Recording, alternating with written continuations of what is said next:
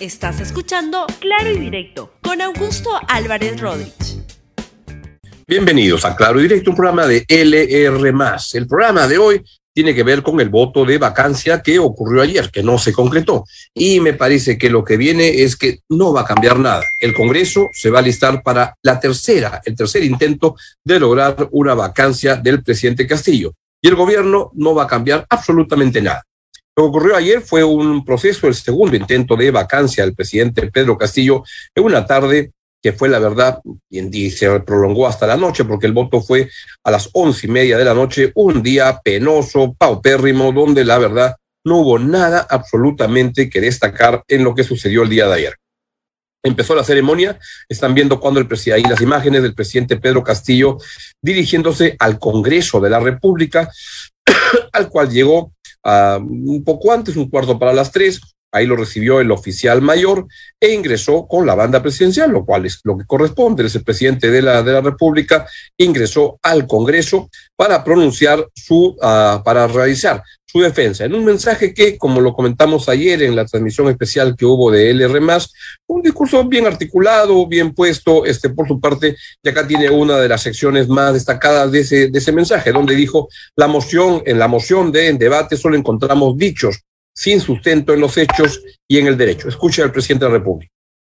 La lucha que libro ahora no es por el apego al poder, que es temporal, por un periodo constitucional de cinco años, por mandato popular. Mi lucha es para servir al país, para superar la crisis institucional, lograr el crecimiento económico, el entendimiento y poner por encima de cualquier interés el del Perú y de los peruanos.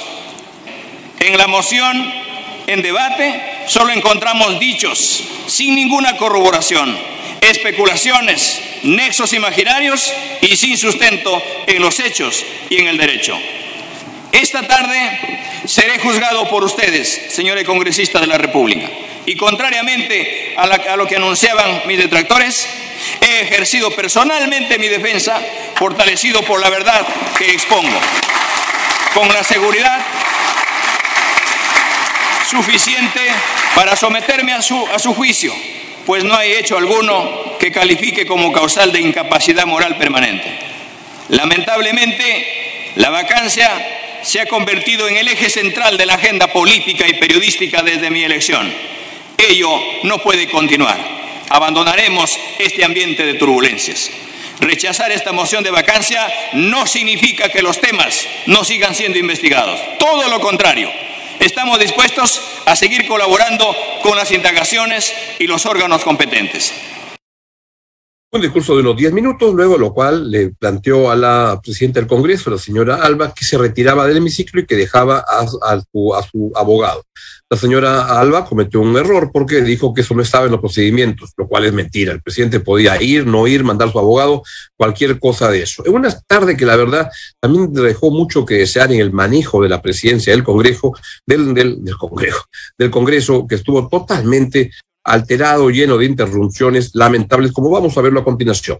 El abogado del presidente Castillo, el doctor Palomino, dijo que el presidente nunca ha entrado en contradicciones con las investigaciones fiscales y mucho menos ha mentido, lo cual está en duda porque la verdad, esta versión de que conocía o no conocía a Karelín López ha pasado por más versiones. Escucha al presidente, al abogado del presidente Castillo, el doctor uh, Palomino. El presidente de la República nunca ha entrado en contradicción en las investigaciones fiscales y mucho menos ha mentido. Todas las declaraciones del presidente se han dado dentro del proceso de investigación y van en línea coherente de desarrollo argumental. Conforme a ello, ningún fiscal ha mencionado que el presidente de la República ha incurrido en dichos actos. No existen mentiras ni contradicciones en las carpetas fiscales. Y es la mejor prueba que ustedes pueden solicitar con los poderes absolutos que le da su reglamento del Congreso para contrastar este tipo de afirmaciones. En ese orden de consideraciones, la moción de vacancia únicamente ha recogido el debate generado en los medios de comunicación, quienes hablan de supuestas mentiras y contradicciones. Punto 3 de la moción, abro comillas, existe existencia de un gabinete paralelo o gabinete en la sombra. El presidente de la República niega la existencia de un gabinete paralelo a gabinete en la sombra. La presidencia de la República solamente tiene un conjunto de asesores que no ejercen funciones ministeriales. Igualmente, este proceso se encuentra en investigación preliminar y en la carpeta fiscal. El supuesto denunciante, subrayo enérgicamente, Juan Carlos Ramírez Rodríguez, ha señalado que su firma ha sido falsificada. Por último, ningún acto del presidente de la República se emite sin el referendo ministerial, conforme lo establece el artículo 120 de la Constitución. Por lo tanto, no tiene ningún asidero que se hable de un gabinete en la sombra. En síntesis, se trata de un mito inventado por ciertas personas con el único propósito de perjudicar al presidente de la República. Bien, y cuando estaba en plena exposición, el doctor Palomino, el abogado de Pedro Castillo, se armó una tremenda bronca en el Congreso cuando una congresista de Fuerza Popular puso una pancarta que decía hashtag vacancia ya, y entonces se armó el tole tole y se tuvo que paralizar por primera vez la sesión. Vea lo que ocurrió.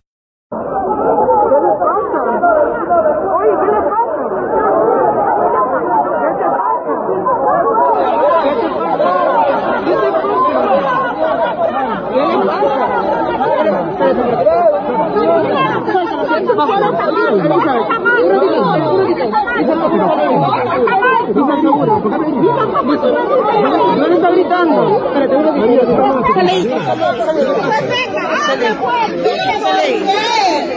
Escúchame. Amiga, sí, eso es fuera político. No, oye, ¿qué te pasa, Elizabeth? Elizabeth, ¿qué te pasa? ¿Qué le pasa? Fue la primera paralización de la tarde, luego hubo otras paralizaciones porque la verdad era un debate absurdo. Cada momento que hablaba un congresista le pedían que retirara las palabras y preguntaba qué palabra quiere que, que, que, que retire. Está ya, ok, no lo, retiro, pero igual pienso eso. Y así se pasó la tarde en casi ningún mensaje valió la pena. Un desastre, la verdad. Hasta que el presidente del Castillo aprovechó de irse del hemiciclo y se fue a la selva peruana y lanzó este mensaje, este en el cual este, dijo pues que se quieren lodar su prestigio, etcétera. Escucha al presidente Pedro Castillo luego de haber estado en el Congreso. Hay una gran responsabilidad. No podemos atacar a solucionar los grandes problemas del país si no asumimos con responsabilidad atenderlas a los pueblos poniéndonos de acuerdo a los tres niveles de gobierno.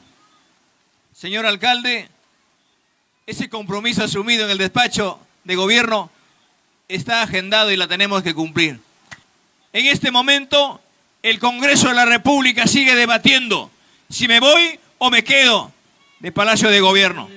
Y por eso creemos importante decir de acá, saludo al buen porcentaje, al Congreso, al porcentaje mayoritario del Congreso de la República que son provincianos y que saben cómo está la necesidad de su pueblo. Desde acá, un enorme abrazo a los que sienten como nosotros, a los que caminan con nosotros, a los que entienden que las escuelas están cayéndose, a los que entienden que los pueblos están sin luz, a los que entienden que los pueblos les falta agua. Hoy en día, a través de las pantallas, hacen creer que mi círculo familiar está enlodado en actos de corrupción.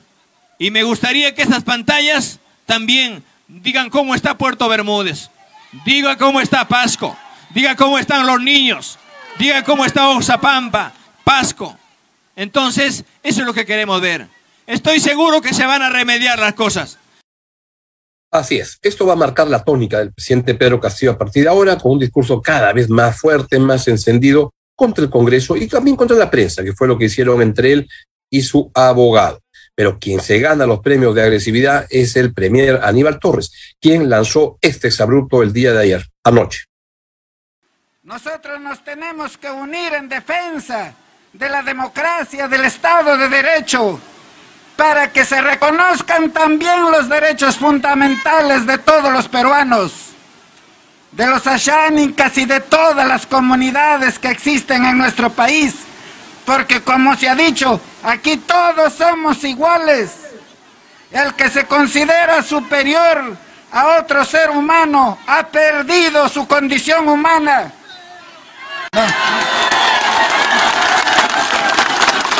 Esta es la única oportunidad que tenemos.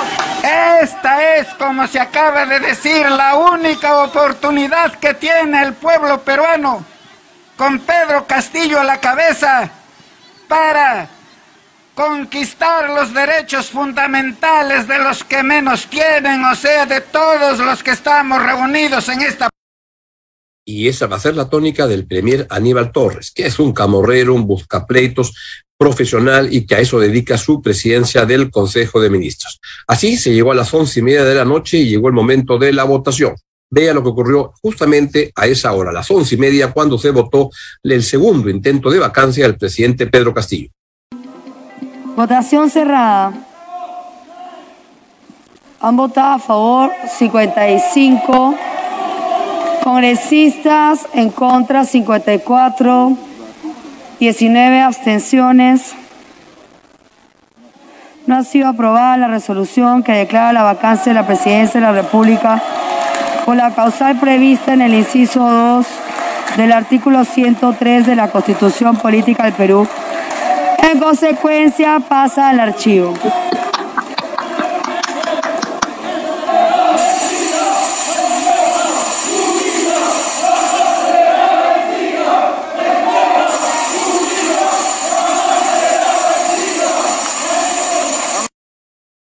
Y así fracasó el segundo intento de vacancia del presidente Pedro Castillo, porque principalmente en este Congreso no quieren que vacarlo, porque lo que no quieren es que se disuelva el Congreso. Así son las cosas y es difícil que vaya a ocurrir, pero van a ir a un tercer intento. Y voy a contarles a continuación qué es lo que va a ocurrir luego, a partir de ahora, luego de este segundo intento de vacancia.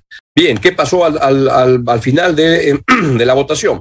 Veamos las reacciones, comenzando con el almirante, el, el, congresista Jorge Montoya de Renovación, que dijo que vamos a analizar quiénes votaron en abstención y qué los motivó a cambiar de decisión. Ahí está Montoya que creía que podía lograr los votos, al final no lo consiguió. Escúchelo, por favor. el resultado de la votación.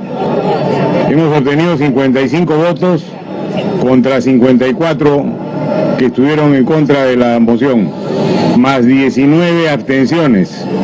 Ha habido una variación en la composición del voto que tuvimos la vez pasada. Vamos a analizar quiénes son los que han votado en abstención y qué es lo que los ha motivado a eso, a cambiar de decisión. Seguimos nosotros trabajando como siempre, vamos a seguir trabajando hacia adelante, mirando el futuro. El gobierno tiene que tomar acción, tiene que tratar de despegar de donde está, que está anclado.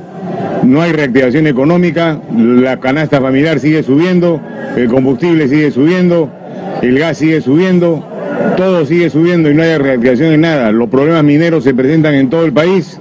En este momento los transportistas están de huelga general, indefinida. Eso denota la incapacidad del gobierno para gobernar. Esperemos que cambie con, este, con, con esta situación que ha pasado, que entienda que es un llamado de atención serio sobre su actitud y su, y su forma de gobernar y que entienda que el Congreso está para fiscalizar, está para controlar hay muchas denuncias que están en curso, hay órdenes de detención también en camino, o sea que esto va a tener para largo todavía. Esperemos que las cosas se mejoren para provecho de todo el país. Bien, y si eso ocurre en el lado que no logró vacar al presidente Pedro Castillo, vamos en los que defendieron la, la no vacancia, y ahí destaca Guido Bellido, el ex premier Guido Bellido, quien dijo democracia dos, vacadores cero. Escúchelo. En esta noche ha visto los resultados Democracia 2, vacadores 0. Espero con esta lección que Fuerza Popular haya comprendido que democráticamente ha perdido y tiene que comportarse como tal en el Congreso de la República y no poner piedras en el camino a este gobierno que tanto necesita sacar adelante el país. A partir de este punto vamos a construir un Perú con oportunidades. Y también desde aquí llamamos a todos los sectores en coadyuvar a una gobernabilidad y a solucionar los grandes problemas del país. ¡Viva el Perú! Muchas gracias. Estaba eufórico Guido y así funcionaron las cosas el día de ayer. Una noche deplorable donde nada valioso se pudo sacar y mi conclusión a partir de lo que ha sucedido es que vamos a lo mismo. el, Congreso va a seguir intentando este, nuevos proyectos de vacancia y van a ir a un tercer intento, probablemente no lo logren, pero a veces cuando tanta va, va el agua al cántaro que se acaba este, llenando y ocurren cosas. Por su parte, el, el gobierno del presidente Pedro Castillo va a cambiar a partir de lo ocurrido absolutamente nada, va a persistir en exactamente lo mismo que ha sucedido hasta ahora tal como ocurrió luego del primer intento de vacancia en la primera semana de diciembre pasado. Por tanto, para bien o para mal, yo creo que mucho más para mal que para bien, aquí no ha pasado absolutamente nada. Todo sigue exactamente igual con un país que tiene un gobierno y un Congreso que no siente la gente que nos represente, que es paupérrimo, que es deplorable y que es igualmente de mediocre y corrupto. Así van las cosas. Vamos a si que en algún momento se ilumina el país y las cosas comienzan a cambiar. Pero por ahora creo que no hay ningún cambio a la vista. Hoy es el día del partido de Perú con Paraguay. Ojalá que la suerte nos acompañe y que estemos celebrando un triunfo que nos siga poniendo más cerca de ir al segundo mundial consecutivo. Arriba Perú. Nos vamos y conmigo nos vemos mañana a las 10 y 30 de la mañana en Claro Directo, en Claro y Directo y a las 8 y 20 en 4D. Hasta mañana. Chau, chau. Gracias por escuchar Claro y Directo con Augusto Álvarez Rodríguez. Suscríbete para que disfrutes más contenidos.